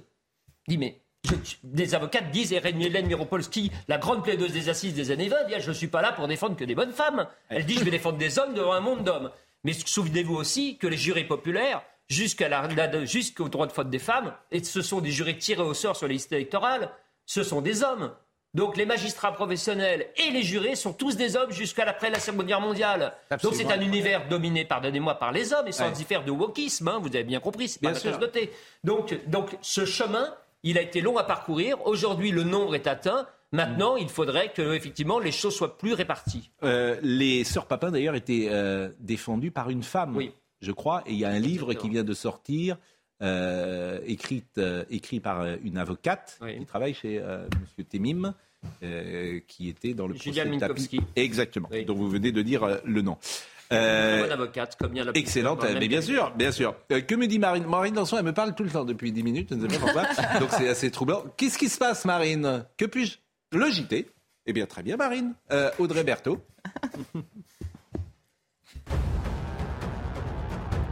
La réforme de l'assurance chômage, l'Assemblée nationale devrait adopter aujourd'hui le projet de loi. Députés et sénateurs se sont mis d'accord en commission mixte paritaire le 9 novembre.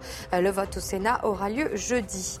La Chine et la France doivent unir leurs forces contre la guerre en Ukraine. C'est l'appel d'Emmanuel Macron au sommet du G20 à Bali en Indonésie à son homologue chinois. Il demande également à Xi Jinping de dialoguer davantage avec Vladimir Poutine.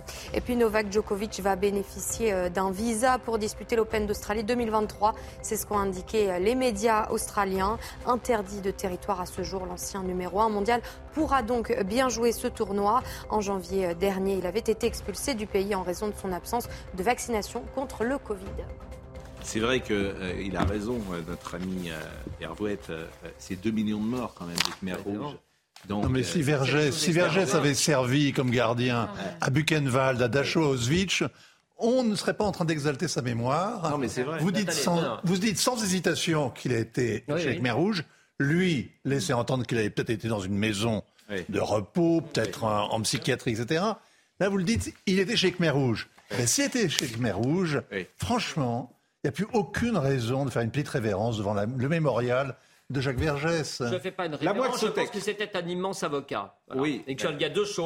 Je ne distingue très sincèrement ces La idées politiques, qu'elles aient été, de l'immense avocat. demander je fais la même chose pour Tixier Vignoncourt, pour Bah, Jacques. Zorni, pour les grands avocats d'extrême droite, parce que sinon... ça n'a rien à voir, écoutez. euh, Évidemment. Zorni, il n'était pas, ça n'a rien à voir avec, euh, quand même, il n'était pas Non, il n'y a rien avec Barouge. Il va, il va refaire la tombe du maréchal Pétain à l'île Dieu. Mais ça n'a rien à Pardonnez-moi. C'est pas, c'est pas grave de la même façon, mais ça n'est pas non plus, pardonnez-moi, un geste ça de n'a rien à rôle voir. d'avocat.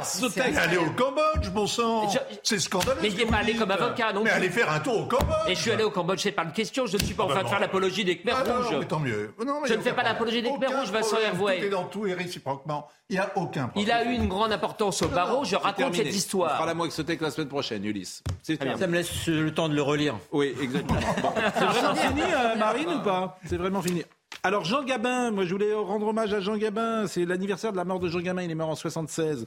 Les grandes familles, touchées pas au Grisby, euh, Le clan des Siciliens, Saint-Jean-Nivore, Quai des Brumes. C'est les cinq films qu'on avait sélectionnés. Jean-Luc Lombard était à la réalisation.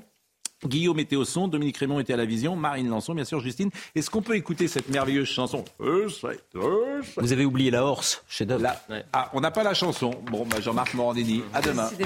À ce soir. Vous préférez Morandini à Ulysse? Et très beau procès.